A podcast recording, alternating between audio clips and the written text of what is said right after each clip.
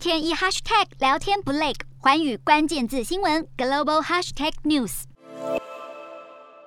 这里是基辅以北的小村庄雅西尼，沿着楼梯往昏暗的地下室走下去。有人是被俄军杀害，有人是因为地下室环境太差而丧命。当地居民表示，俄军在占领雅西尼期间，把他们囚禁在学校的地下室，时间长达好几周。当时这里不分老小，居然挤了超过三百人，身体没有移动的空间，其他物品就挂在墙上，多数人要睡上一觉，只能坐着睡，而孩童就躺在一格又一格的小空间中。这里也没电没厕所。大家就把桶子拿来当马桶，而且也缺乏食物和水。被囚禁的村民宛如成了俄军的人肉盾牌，更别说和还没被送走的遗体住在一起。